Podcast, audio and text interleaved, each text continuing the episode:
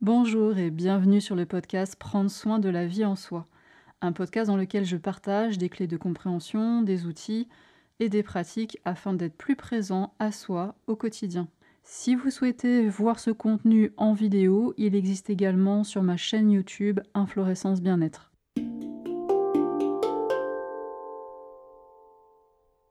Alors je suis très heureuse de vous retrouver aujourd'hui pour cette vidéo du dimanche 17 janvier 2021 à Bali. Alors aujourd'hui j'ai envie de vous parler d'un thème qui est central pour moi depuis je crois euh, le début de ma vie en fait. que même si j'en avais pas forcément conscience, c'est un thème qui est vraiment euh, très très important pour moi. C'est le thème de la solitude et des différentes manières de vivre sa solitude. Et j'avais envie de vous faire cette vidéo parce que bah, c'est quelque chose qui me touche encore beaucoup euh, à travers l'expérience du voyage que je suis en train de faire ici.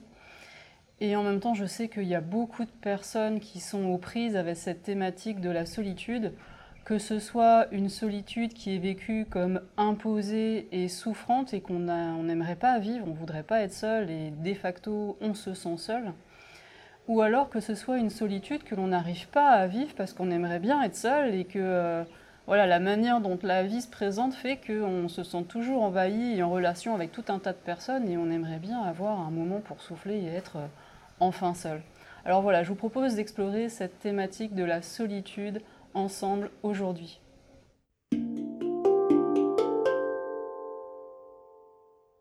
Je suis Karine Lépouchard, je suis thérapeute énergéticienne et enseignante indépendante. Et aujourd'hui, j'ai envie de vous proposer d'explorer ensemble cette thématique de la solitude et des différentes manières de vivre cette solitude.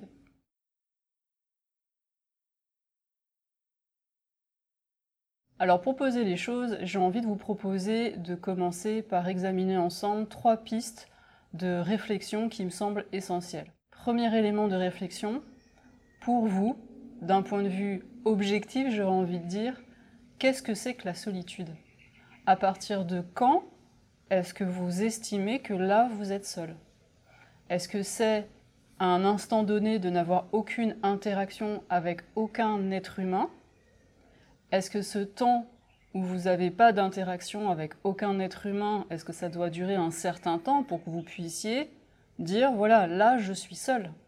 Est-ce que ça doit durer 5 minutes, une heure, une journée entière, plusieurs jours, plusieurs semaines? À partir de quand vous vous définissez que là, vous êtes seul? Et est-ce qu'on parle des interactions avec des êtres humains, par exemple, de la même langue et de la même culture? Moi, c'est une thématique forcément qui me touche à travers l'exemple de, de, mon voyage. Est-ce que être seul, c'est être dans l'absence d'une interaction de personnes avec lesquelles je puisse communiquer? Ou est-ce que être seul, c'est être seul, euh, quel que soit le langage et quelle que soit la culture? Et puis, est-ce que être seul, c'est une absence d'interaction avec des êtres humains? Mais est-ce qu'on parle des interactions avec le vivant en général? Avec les animaux? Est-ce que si j'ai euh, un chat, un chien ou plusieurs animaux autour de moi dans, dans mon quotidien, est-ce que du coup je suis seul ou pas? Ou peut-être que vous définissez la solitude par rapport au fait d'être en couple ou de ne pas être en couple d'avoir des amis ou de ne pas avoir d'amis, ou de ne pas pouvoir les voir à un moment donné, tout en ayant par ailleurs des interactions avec des personnes. Donc voilà, je vous invite vraiment pour démarrer à interroger pour vous, dans votre réalité, qu'est-ce que ça veut dire d'être seul? Et ce que je trouve vraiment intéressant avec ça, c'est que quand on commence à se poser ce genre de questions, d'un point de vue objectif, bah, on se rend compte que euh, l'objectivité n'existe pas, parce que chacun va avoir des définitions différentes et qui vont varier au cours des différentes phases de sa vie. Donc là, pour vous maintenant, être seul, qu'est-ce que ça veut dire? Deuxième élément de réflexion que je vous propose d'examiner pour vous par rapport à cette thématique de la solitude, c'est est-ce que vous vous permettez réellement de vous relier à ce sentiment de là, maintenant, je me sens seul? Est-ce que vous vous permettez ça? Et on peut très bien avoir ce sentiment de je me sens seul, alors que effectivement on est dans sa définition objective de la solitude, mais on peut très bien avoir ce sentiment de je me sens seul, alors qu'on vit en couple, alors qu'on a une famille, alors qu'on a plein de gens autour de soi, et on peut avoir ce sentiment de je me sens seul, alors que les interactions avec les personnes qui sont autour de soi au quotidien peuvent être même euh, euh, joyeuses, nourrissantes, il peut y avoir de l'amour, on peut se sentir aimé, on peut avoir de l'amour pour ces personnes-là, et en même temps avoir ce sentiment à plein de moments dans sa vie ou en, en toile de fond, avoir ce sentiment de je me sens seul. Donc est-ce que pour vous, il y a cette sensation qui est présente? Et est-ce que vous vous permettez vraiment de la ressentir, cette sensation? Troisième élément de réflexion que je vous propose dans cette introduction sur cette thématique de la solitude, c'est OK, vous avez défini pour vous ce que ça veut dire d'être seul d'un point de vue objectif. Vous avez évalué s'il y a ce sentiment de je me sens seul ou pas. Et donc la troisième étape, c'est se dire OK, c'est comment pour moi quand je me sens seul ou quand je me retrouve dans une situation qui objectivement pour moi correspond à de la solitude Comment c'est pour moi? Est-ce que c'est plutôt euh, ah, enfin seul? Et c'est euh, vraiment quelque chose de précieux et de savoureux et de joyeux et de jubilatoire juste d'être seul? Ou est-ce que c'est plutôt euh, bah, c'est l'angoisse totale et il faut que je sorte de là au plus vite?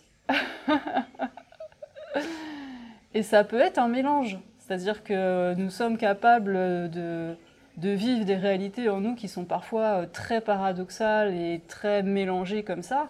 Et on peut euh, aimer profondément la solitude et en même temps avoir des moments où c'est juste super douloureux d'être seul.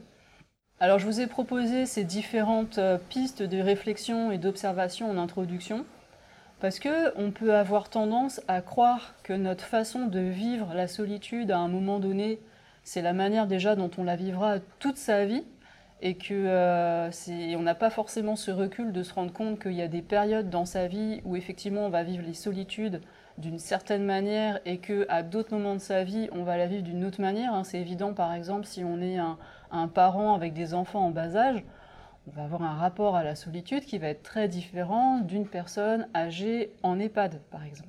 Et puis la manière dont nous vivons notre solitude, ça dépend de tellement de choses.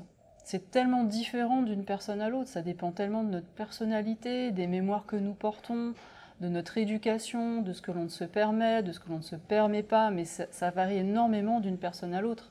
Donc c'est pour ça, moi comme d'habitude, hein, je vous partage des pistes de réflexion, des clés qui viennent de ma réalité, et bien sûr ce sera à chacun de ressentir si ça peut résonner dans sa réalité, si ça peut être utile. Et n'oubliez pas, si vous avez la sensation que cette vidéo et que ces contenus peuvent être utiles à d'autres personnes, n'oubliez pas de liker et de partager pour qu'un maximum de personnes puissent y avoir accès. Quand on vit bien sa solitude, bon bah là tout va bien, il n'y a rien de spécial à, expliquer, du coup il y a juste à savourer et voilà, à prendre la mesure de, ces moments qui peuvent être vraiment juste super précieux et très agréables. Et puis, ben, bien sûr, cette solitude, elle peut être douloureuse, et donc je vous propose d'explorer deux facettes dont cette solitude peut être compliquée à vivre et peut-être douloureuse pour chacun. Donc comme je vous disais tout à l'heure, il y a cette solitude que l'on ressent comme imposée, qu'on a la sensation de ne pas avoir choisi, et on a ce sentiment d'être profondément seul, et là c'est très douloureux. Et puis on verra aussi cette solitude à laquelle on aspire et qu'on n'arrive pas à vivre parce qu'on se sent euh, envahi par tout un tas de relations, de personnes et de choses, et on n'arrive pas à être seul.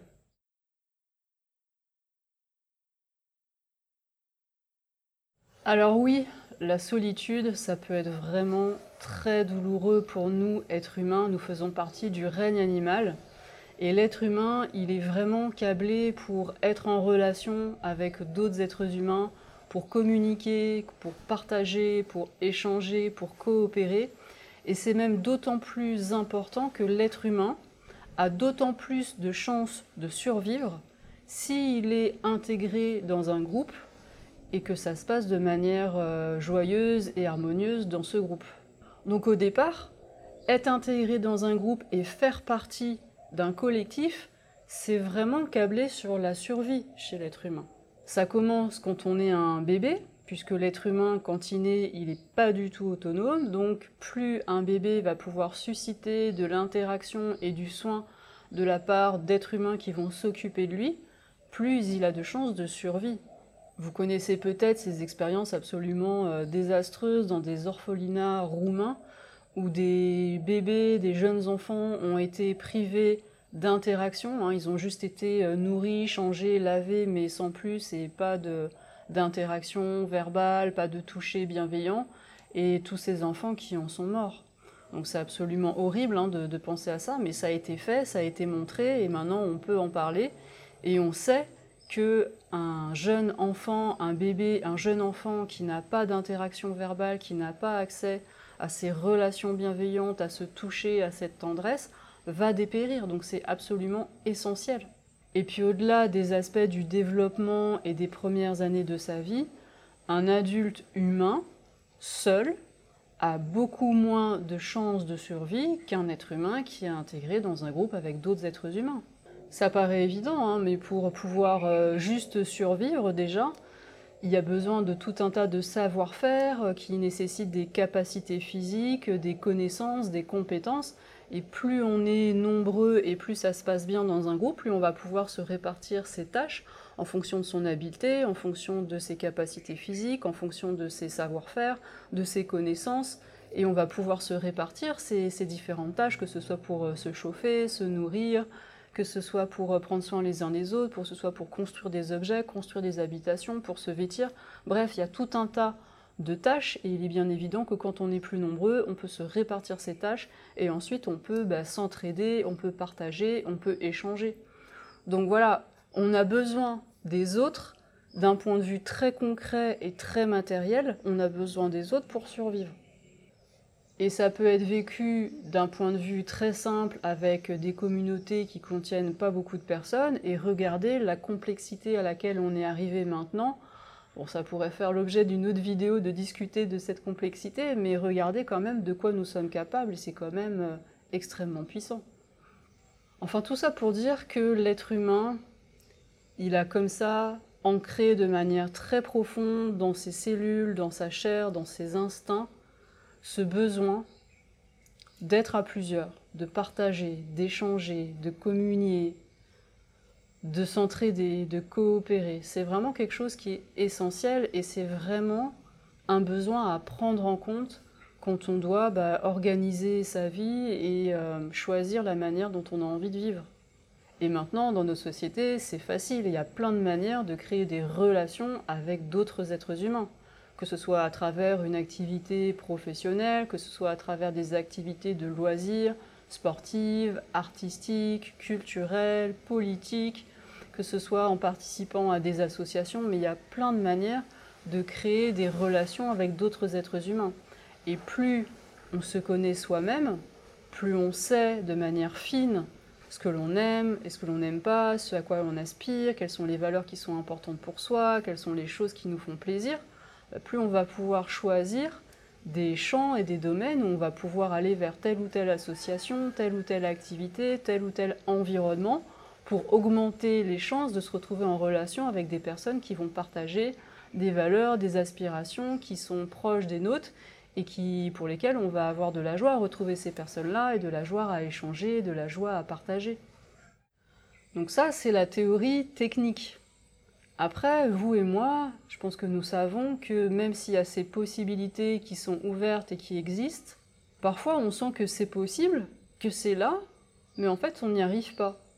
On sent qu'on pourrait s'inscrire à telle ou telle activité, faire telle ou telle sortie, et on aimerait bien rencontrer des gens réellement, sincèrement, mais on sent qu'on n'y arrive pas. C'est comme si on n'avait pas les moyens, on n'a pas l'élan, on n'arrive pas à se bouger, on n'arrive pas à le faire en fait, on n'arrive pas à trouver les ressources pour réellement le faire. Bon, puis après, évidemment, il y a le contexte actuel qui ne va pas vraiment aider à mettre en œuvre réellement ces activités, puisqu'il y a beaucoup d'associations et d'activités qui ont dû être arrêtées à cause des confinements, des couvre-feux.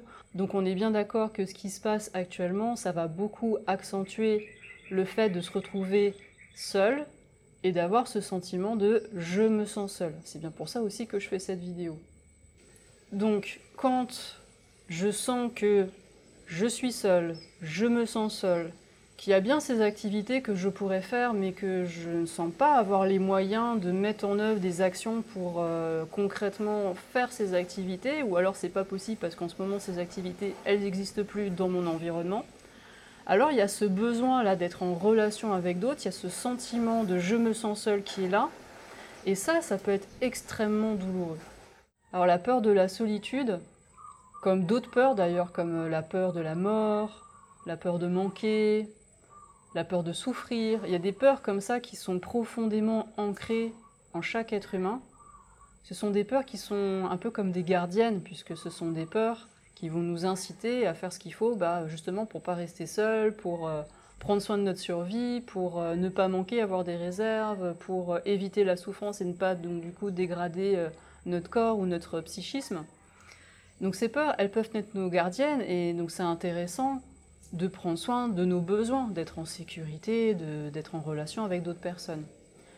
Mais parfois aussi, ces peurs vont nous inciter, dans certains contextes, à faire des choses qui ne sont pas toujours pour notre plus grand bien. Vous voyez, donc ça, c'est des choses qui sont à discerner, qui ne sont pas toujours évidentes. Parce que mon besoin d'être en relation avec d'autres personnes, d'échanger, de communier, ça peut être un élan qui est joyeux, qui part d'un élan de vie en moi. Et c'est précieux que je sente ce besoin et cet élan et que j'en prenne soin. Et d'un autre côté, je peux aussi sentir que là, ben, je me sens seule et que c'est douloureux. Et donc quand je me sens seule et que c'est douloureux, il y a à bien regarder si je ne suis pas en lien avec des peurs, avec des parties de moi qui sont blessées, qui viennent de mon passé, qui viennent de mémoire. Et là, il y a aussi des possibilités d'introspection. Il peut y avoir des parts de moi qui ont vécu à certains moments donnés des expériences, des solitudes, des choses qui ont été très douloureuses et qui ont besoin d'être euh, accueillies, Hein, qui ont besoin d'être guéris par euh, ce processus dont je vous parle à chaque fois, d'accueil, d'acceptation, de pardon et ensuite de gratitude. Et vous voyez, c'est très différent et ça peut coexister. Je peux avoir cet élan vivant d'être en relation et en même temps, je peux avoir ces mémoires du passé et ces blessures qui sont actives et avoir besoin d'aller guérir des choses qui sont à l'intérieur de moi par rapport à ce rapport à la solitude. Si je reste uniquement dans je prends soin, mon besoin d'être avec d'autres personnes, et que je ne m'occupe pas des parts de moi qui sont blessées et qui ont voilà des choses qui sont restées engrammées avec cette souffrance, ce sentiment de solitude qui peut être extrêmement douloureux, si je ne vais pas guérir ces parts de moi, alors quand je vais me sentir seule et que je vais avoir réellement besoin d'être en relation avec d'autres personnes, ben je vais le faire à partir d'un endroit en moi qui est blessé, qui en manque, qui est euh, douloureux et je vais me retrouver à avoir des comportements qui ne sont pas forcément pour mon plus grand bien. Je vais par exemple entretenir des relations, que ce soit une relation de couple ou des relations amicales, je vais entretenir des relations dans lesquelles je sens bien que je ne me sens pas profondément respectée et dans lesquelles je ne me respecte pas moi-même. Mais je le fais parce que j'ai besoin d'être avec d'autres personnes, j'ai besoin, j'ai envie d'être en couple où je vais par exemple euh, dépasser mes limites et ne pas savoir dire non quand quelqu'un me propose euh, une activité, de sortir, de faire quelque chose. Moi peut-être je sens que bah, j'ai pas envie, je voudrais pas à ce moment-là faire cette chose-là, mais je vais quand même le faire bah, pour faire plaisir à l'autre. Parce que derrière, il y a, si je dis non, peut-être que je vais perdre la relation, peut-être que je vais perdre l'amour de l'autre, peut-être que je vais perdre euh, la reconnaissance de l'autre, peut-être que je vais perdre cette interaction et j'ai tellement peur d'être seule que je ne vais pas oser dire non. Et puis parfois, pour euh, rester au sein d'un groupe, par survie, parce que parfois je n'ai pas le choix ou parce que euh, parfois c'est juste trop douloureux de sortir de ce groupe-là, eh ben, je vais me suradapter, je vais me conformer aux règles d'un groupe. Ça peut être un groupe familial, ça peut être un groupe à l'école d'amis, ça peut être un groupe euh, professionnel, ça peut être un, un groupe un environnement social quel qu'il soit, j'ai tellement peur de me sentir exclu de ce groupe-là que je vais me suradapter. Et parfois, je le fais euh, en conscience. Je sais bien que je ne suis pas à l'aise dans ce groupe-là, mais je continue à rester dans ce groupe-là et à m'adapter aux règles de ce groupe-là parce que j'ai vraiment pas envie d'en sortir. J'ai trop peur d'être seule à l'extérieur de ce groupe-là. Et parfois, je me suradapte euh, complètement inconsciemment et sans même me rendre compte de ce que je suis en train de faire parce que quand je suis enfant, par exemple, dans mon groupe familial, ben, j'ai pas le choix à un moment donné que d'être dans ce groupe-là et de fonctionner dans ce groupe-là comme je peux, parce que j'ai pas d'autre groupe et puis il faut bien que je grandisse dans la famille dans laquelle je me trouve. Alors que vous viviez réellement, objectivement, une solitude qui est douloureuse pour vous en ce moment, ou que vous soyez pas forcément seul, mais que pour vous, vous ayez ce sentiment en ce moment de je me sens seul et c'est douloureux, alors si, vous, voilà, si ça vous parle, j'ai vraiment envie de vous inviter à vous permettre de ressentir dans votre corps, vraiment en étant présent à vos points d'appui, à votre respiration, à vos corps, à vos cellules, et de ressentir ce que ça vous fait, ce sentiment-là d'être seul. Qu'est-ce que ça vous fait dans le corps? Est-ce que c'est possible de l'accueillir pleinement, sans résister? Ça toque. Oui, entrez De laisser rentrer cette sensation et de la vivre pleinement dans son corps. Pourquoi je vous propose ça? Parce que ça peut paraître un peu euh, maso de dire mais attends c'est bon déjà ça me fait mal. Euh, pourquoi le vivre pleinement dans mon corps? Bah, Si ça fait un petit moment que vous regardez mes vidéos, vous suivez un petit peu ce que je vous partage, bah, parce que justement c'est en vivant les choses pleinement dans son corps et en les, en les accueillant pleinement, et ensuite en acceptant ce qui est là, c'est-à-dire cette situation où objectivement je suis seule, ou ce sentiment qui est là, bah oui, j'accepte pleinement que là, je me sens seule. Et quand j'accueille ce que ça me fait dans mon corps et quand je me permets d'accepter vraiment ce que je ressens et ce qui est là, alors il y a quelque chose d'absolument magique et précieux qui peut arriver, qui est que le corps, la structure psychique va remettre les énergies en mouvement, le fait de respirer avec les sensations, ça va permettre au corps de libérer un certain nombre de choses. Et vous allez avoir peut-être des mémoires qui vont remonter, des mémoires anciennes ou différentes choses qui peuvent remonter et vous pouvez vraiment avoir des, comme des souvenirs qui remontent ou des idées qui vous reviennent ou des, des, paroles qui vous viennent en tête ou des scènes auxquelles vous repensez ou pas. Ça peut être juste des sensations qui bougent dans le corps et vous pouvez accompagner en respirant. Et ce qui va se passer, c'est qu'il y a vraiment comme un nettoyage qui va se mettre en route dans votre corps et vous allez pouvoir comme ça en accueillant, en acceptant et ensuite en faisant ce chemin de pardon surtout de vous rendre compte qu'en fait, il n'y a rien à pardonner, hein, qu'une fois que c'est pardonné, on se rend compte qu'en fait, il n'y a rien à pardonner. Et ensuite de voir qu'à travers peut-être ces expériences et ces sensations, bah, vous pouvez ressentir de la gratitude. Et donc ce processus en quatre états dont je vous parle à chaque fois, hein, je vous remets le lien de l'e-book où j'en parle de manière plus précise, voilà, ce processus-là, il peut être appliqué à cette expérience de la solitude, à ce sentiment profond et douloureux de je me sens seul, et là, il y a vraiment un fil à tirer, hein, comme un, fil de pelote à tirer. Et là, il y a tout un tas de choses à retrouver en soi. Il y a vraiment tout, un tas de parties de soi à rencontrer, à accueillir, qui ont besoin d'amour, qui ont besoin d'être euh, prises en compte. Et ça, c'est un chemin qui est possible. Et quand dans sa vie, parce que le contexte fait, les expériences font, qu'on se retrouve seul, ou qu'on a ce sentiment de je me sens seul, vraiment il est possible d'utiliser ces opportunités pour aller guérir ces parties-là de soi. Et voilà, c'est pour ça que je voulais vraiment vous faire cette vidéo pour vous témoigner que c'est un chemin qui est là devant vous et qui est possible. Et que chaque expérience douloureuse de la vie que vous faites, que ce soit sur la solitude ou que ce soit n'importe quelle thématique, à chaque fois c'est une opportunité, c'est un portail. C'est une porte qui est là devant vous que vous pouvez ouvrir en revenant dans votre corps, en revenant dans vos points d'appui, dans vos respirations, et en vous permettant de ressentir qu'est-ce qui est là, et de l'accueillir, et de le respirer, et de l'accepter, et de voir quelles sont les parties de vous qui ont vraiment besoin d'accueil, d'amour et de guérison. Et cette guérison, vous pouvez vous la donner déjà à vous-même, c'est possible. Et quand il y a des mémoires qui remontent, quand il y a des choses comme ça qui reviennent de notre passé, c'est aussi l'opportunité donc de libérer ces charges émotionnelles, de les respirer, de leur permettre de circuler dans le corps. Et puis c'est l'occasion d'identifier quelles sont les croyances. Quelles sont les croyances que nous avions posées, consciemment ou inconsciemment, au cours de ces expériences du passé. Qu'est-ce que j'ai décidé sur moi? Qu'est-ce que j'ai décidé sur les autres, sur les relations, sur la vie? Et c'est vraiment cette opportunité de questionner, de dire ok, étant donné cette expérience que j'ai faite, qu'est-ce que j'ai décidé sur moi?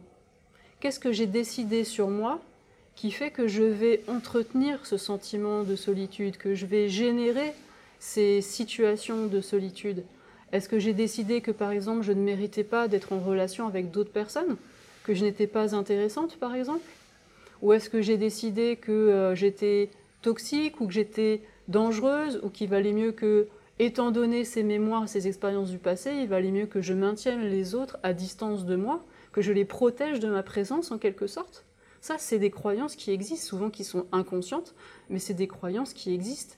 Quand je crois que je ne suis pas intéressante, ou quand je crois que je ne vaux pas la peine, ou quand je crois que je ne mérite pas, quand je crois que je suis dangereuse ou toxique pour les autres, alors inconsciemment, je vais générer des situations où à chaque fois je vais me mettre à l'écart, où je ne vais pas rencontrer réellement les autres. Je ne vais pas me le permettre, je ne vais pas me l'autoriser. Ou peut-être que ce sont des croyances directement sur les autres. Peut-être que je crois que suite à telle expérience de mon passé, dont je peux avoir conscience ou pas, mais Qu'est-ce que je pense des autres humains? Qu'est-ce que je pense des autres? Est-ce que je pense que les autres sont dangereux, sont méchants, sont jaloux, sont cons?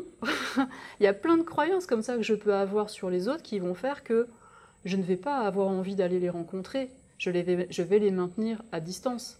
Et donc si je prends le temps de bien regarder, je me rends compte que mes croyances sur les autres et mes croyances sur moi sont souvent en miroir. Est-ce que je crois réellement que ce sont les autres qui sont dangereux ou est-ce que c'est pas moi qui me sens dangereuse? Est-ce qu'il n'y a pas un peu les deux finalement?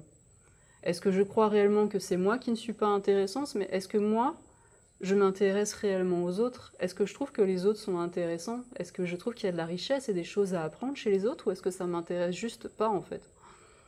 Et puis bien sûr, il y a toutes ces croyances sur la vie hein, qui viennent souvent de notre culture familiale, de voilà.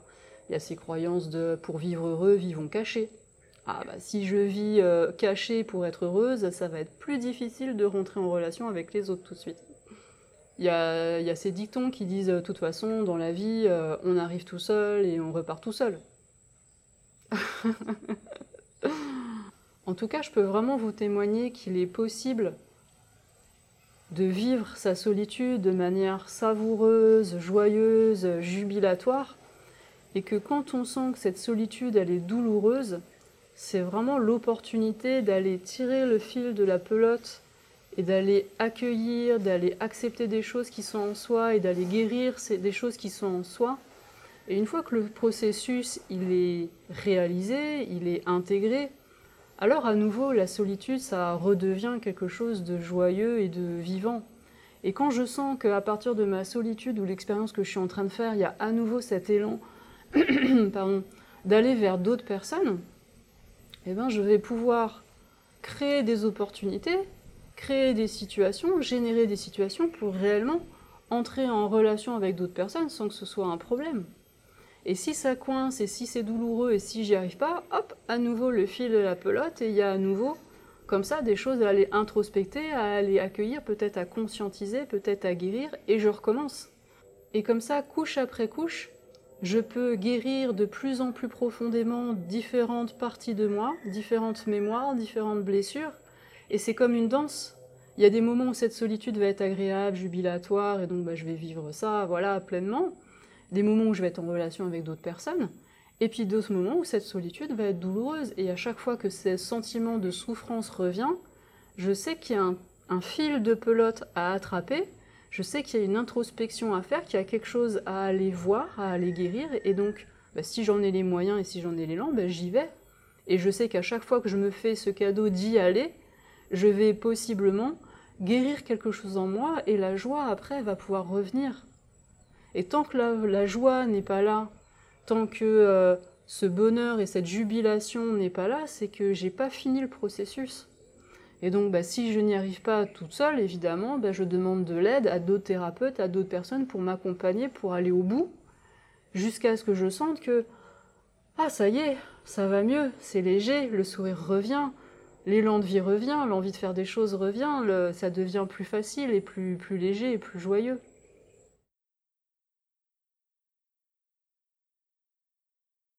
Deuxième manière de vivre un peu difficilement cette solitude, c'est ces moments de sa vie où qu'est-ce qu'on aimerait être seul, qu'est-ce qu'on aimerait avoir du temps pour soi, et en fait on a la sensation que c'est pas possible. On se sent sans arrêt envahi par tout un tas de choses à faire, de relations, de personnes, les enfants, le conjoint, les amis, le boulot, les collègues, les patrons, enfin bref, on a tout un tas de personnes qui viennent comme ça, comme envahir notre bulle, on pourrait dire, et en fait, on s'en sort pas et on n'est jamais seul et c'est juste épuisant et on n'en peut plus et des fois, c'est vraiment euh, ça aussi extrêmement douloureux.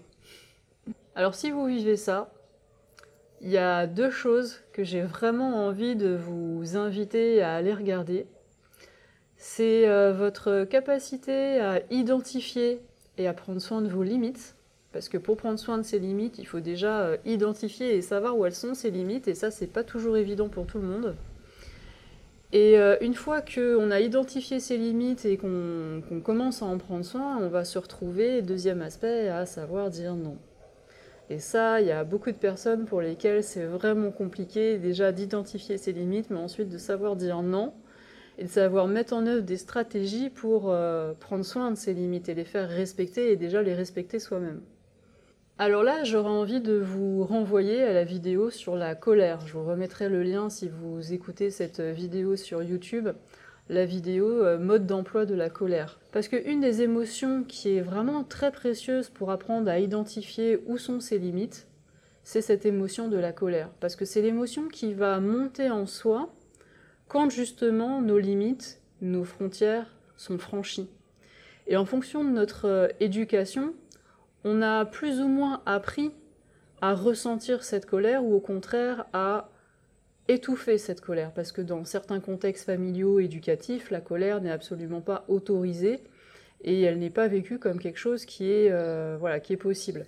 Donc quand on a appris que la colère c'est interdit, qu'on a appris à réprimer sa colère, bah, du coup on se perd d'un moyen de détecter les moments où nos limites justement vont être franchies et on va avoir beaucoup de mal à savoir si euh, là finalement c'est ok ou c'est pas ok mais euh, je suis d'accord ou je suis pas d'accord mais j'ai envie ou j'ai pas envie et on est comme décalé comme ça de soi-même. On sait plus qui on est, on sait plus ce qu'on aime, on sait plus où sont ses limites, on sait plus si c'est ok pas ok et on est un peu comme ça dans la confusion. Et ça vraiment ça se, ça se guérit, ça s'introspecte aussi parce qu'il y a besoin de réintégrer la possibilité déjà d'être présent dans son corps, hein, dans ses points d'appui, sa respiration, et à partir de son corps, de s'autoriser à nouveau à ressentir la colère. C'est juste indispensable, parce que ça fait partie de nos outils précieux et indispensables pour savoir vraiment si c'est ok ou si c'est pas ok.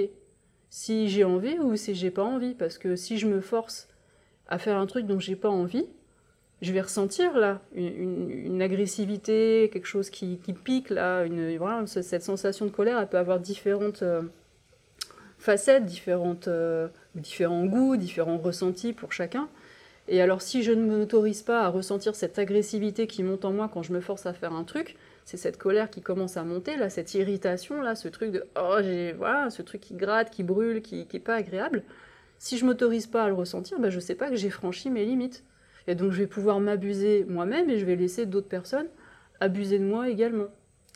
Donc ça, c'est déjà un chemin aussi qu'il est possible de parcourir d'aller accueillir les différentes parts de soi, et c'est souvent des parts euh, de notre enfance, qui ont appris à taire les colères, qui ont appris que les colères peut-être euh, étaient interdites, qu'elles ne servaient à rien. Enfin bon, il y a tout un tas de choses qu'on peut aller voir en soi pour se permettre de, à nouveau, ressentir l'entière palette des émotions que nous pouvons ressentir en tant qu'être humain. Parce que toutes nos émotions ont une raison d'être, ont un intérêt, donnent des messages, nous donnent des indicateurs qui sont précieux pour nous en fait. Et après, le deuxième volet, c'est d'apprendre à dire non. Une fois que j'ai ressenti que ça, c'est pas ok, que je sens bien là que, que ça gratte, que ça serre, que ça contracte, que je suis pas d'accord, que c'est pas ok, que j'ai pas envie. Encore faut-il s'autoriser à exprimer sa vérité, à exprimer que bah non, là j'ai pas envie, que bah non, là c'est pas ok, que bah non, là ça va pas être possible pour moi en fait, que non, là j'ai prévu autre chose, non, là j'ai envie d'être seule. Et ce qui est une clé pour moi qui est intéressante pour euh, aider euh, toute personne qui a besoin d'apprendre à dire non, c'est de voir quand je dis non, à quoi je dis oui. Parce qu'à chaque fois que je dis non à quelqu'un à l'extérieur ou à quelque chose ou un événement, en fait c'est que je dis oui à quelque chose pour moi.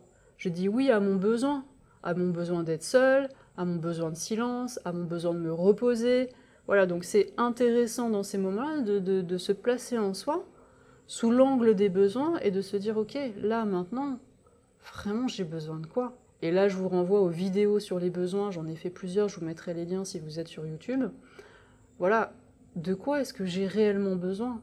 Et si j'ai vraiment identifié ce ou ces besoins, parfois il y en a plusieurs, et que je suis vraiment, mais complètement dans mon innocence et ma légitimité de, de ressentir ce besoin et de prendre soin de ce besoin, alors je vais pouvoir l'exprimer à la personne à laquelle j'ai besoin de dire non ou aux personnes auxquelles j'ai besoin de dire non, je vais pouvoir l'exprimer de manière complètement euh, innocente et même joyeuse et même avec humour et même avec le sourire. Et si je peux exprimer mon besoin et mon positionnement comme ça de manière très détendue et très innocente et sans, voilà, sans aucune culpabilité, bah alors pour l'autre euh, en face, ça peut être complètement évident. Ah bah oui, bien sûr, tu as besoin de te reposer, je comprends. Et il n'y a pas de sujet, et il n'y a pas de problème. Et là où soi-même, on se faisait tout un pataquès, euh, tout un tas de complications, on se faisait des nœuds au cerveau en disant mais non quand même, je peux pas lui dire non, ça se fait pas, elle va mal le prendre, elle va être déçue, etc. Parce qu'on a tellement envie de, de faire plaisir parfois. Alors que ça peut être tellement plus simple si on exprime bah écoute non là je vais pas venir parce que j'ai juste besoin de me reposer. Et ça va paraître évidente à la plupart des personnes euh, avec lesquelles j'imagine vous êtes en relation. Et si jamais, quand vous dites à la personne, que ce soit un ami, une amie ou dans votre couple, quand vous dites à la personne, bah écoute, non, j'ai pas envie de faire ça, ou j'ai pas envie d'aller à tel endroit parce que là j'ai tel besoin, j'ai besoin de me reposer, j'ai besoin de tranquillité. Bref, vous exprimez votre besoin de manière euh, très tranquille, comme ça, et paisible, et la personne n'arrive pas à l'entendre. Ben là, j'ai juste envie de vous demander, est-ce que vous avez réellement envie de continuer à entretenir une relation de couple ou amicale avec quelqu'un qui n'est pas capable d'entendre ce dont vous avez réellement besoin? Je dis ça, je dis rien. Et là, bien sûr, ça renvoie à l'autre partie de la vidéo sur euh, la peur d'être seul. Parce que quand, en général, on entretient ce genre de relation, c'est qu'on a peur de perdre la personne, que ce soit dans le couple, ou qu'on a peur de perdre ses amis, et donc c'est qu'on a peur de la solitude. Et puis alors moi, il y a un dicton que j'aime beaucoup qui dit ⁇ Le cimetière est rempli de gens indispensables ⁇ Donc pour tous ceux qui ne savent pas dire non, parce que euh, voilà, ils ont envie de contribuer, ils ont envie de rendre service, et puis quand même il y a tel projet qui doit être mené avant telle date, et il y a telle contrainte, et il y a tout ça, et quand même je peux pas dire non à un tel parce qu'il a besoin, vous voyez, tous ces endroits où on croit que ce que l'on va faire, ça va vraiment être indispensable pour la boîte, pour euh, le groupe professionnel, pour la famille, pour les amis, pour n'importe quel groupe, pour n'importe qui d'autre à l'extérieur de nous. On croit que notre présence et ce qu'on va proposer, c'est juste indispensable, mais en fait, euh, le cimetière est rempli de gens indispensables. Et là, j'aurais vraiment envie de vous inviter à questionner la manière dont vous soutenez ou pas l'autonomie des uns et des autres. Parce que à vouloir prendre soin comme ça des uns et des autres, euh, on a cet aspect en nous qui est un peu le sauveur ou la maman ou le papa des uns et des autres. On va vouloir comme prendre en charge les choses, les projets et les personnes. Et donc je vous invite vraiment à regarder dans quelle mesure vous soutenez ou pas l'autonomie de vos collègues, l'autonomie des différentes personnes avec lesquelles vous interagissez euh, dans le cadre de votre travail, euh, l'autonomie de votre conjoint peut-être, de vos enfants, de vos parents, de des différentes personnes de votre famille, euh, l'autonomie de vos amis. Est-ce qu'il y a des personnes comme ça que vous prenez en charge? Et est-ce que vraiment c'est juste pour vous ou est-ce que vraiment c'est juste pour ces personnes-là? Je pose juste la question et à chacun de regarder parce que chaque situation est vraiment unique euh, et, bien sûr, il n'y a aucun jugement hein, dans cette question-là, c'est juste de regarder si vraiment la manière dont vous vous êtes positionné par rapport à ces différents enjeux, ces différentes personnes, est-ce que vraiment c'est juste pour vous? Et est-ce que du coup, est-ce que c'est vraiment juste aussi pour ces personnes-là? Et peut-être une piste d'introspection par rapport à ça qui serait comment est-ce que vous vous sentiriez si vous aviez la sensation que ces personnes n'ont pas réellement besoin de vous? Pensez à ces personnes comme ça que, voilà, comme, que vous vous protégez, que vous prenez en charge peut-être. Comment vous vous sentiriez si ces personnes n'avaient pas vraiment besoin de vous? Et là, faites-le vraiment en étant dans votre corps. Prenez vraiment le temps, hein, pas juste 30 secondes comme ça, non, prenez le temps, mettez-vous dans vos points d'appui, dans votre respiration, dans votre corps, pensez à ces relations que vous avez avec ces personnes-là, et imaginez que ces personnes n'ont pas besoin de vous en fait. Et commencez pour vous? Et là, je pense qu'il y a des choses vraiment intéressantes à aller accueillir. Et là encore, pour les personnes comme ça qui euh, aspireraient à être seules et qui ont beaucoup de mal à être seules, je mesure que le contexte que nous sommes en train de vivre va être encore euh, possiblement un facteur qui va accentuer cette difficulté, parce que si on se retrouve euh, confiné ou avec des horaires de couvre-feu, où il est plus compliqué le soir de sortir, d'avoir ses activités, où justement on prenait son oxygène pour aller faire autre chose et sortir de sa famille, ouh là là Il y en a un qui a besoin de s'exprimer là.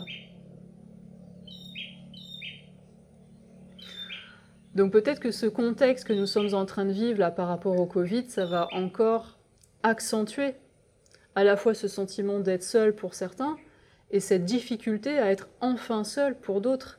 Et donc quelle que soit la manière dont ce contexte accentue pour vous ce rapport à la solitude, c'est vraiment l'occasion l'opportunité d'aller faire ces introspections et d'aller guérir ces parts en vous, peut-être qui euh, ont mal vécu des solitudes ou peut-être qui euh, n'arrivent pas à dire non, qui n'arrivent pas à se positionner, qui prennent en charge des choses qui sont peut-être pas nécessaires. Et tout ça, ce sont des opportunités pour aller guérir des choses en soi.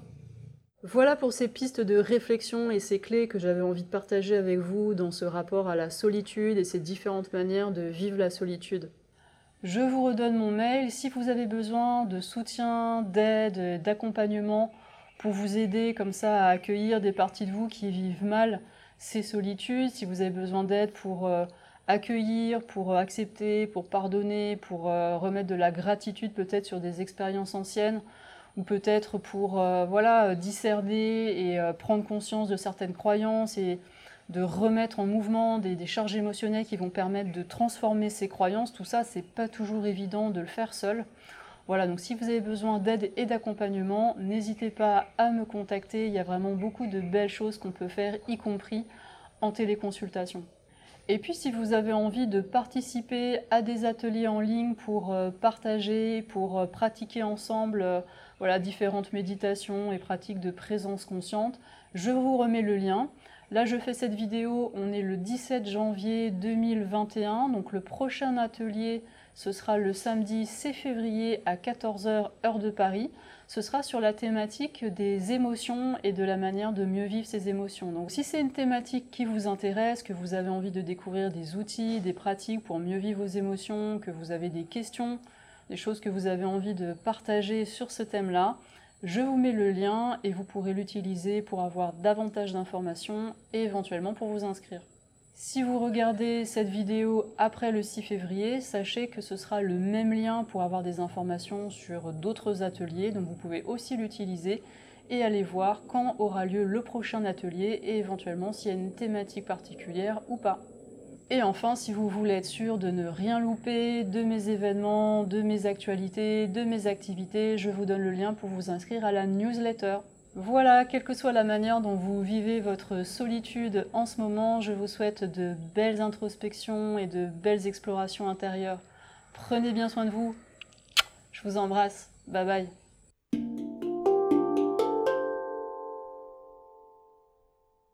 Merci d'avoir écouté cet épisode. Si ce contenu a résonné pour vous et que vous avez envie de soutenir sa diffusion, je vous invite à laisser une évaluation ou un pouce levé selon la plateforme de votre choix. Vous pouvez aussi partager cet épisode dans les réseaux sociaux.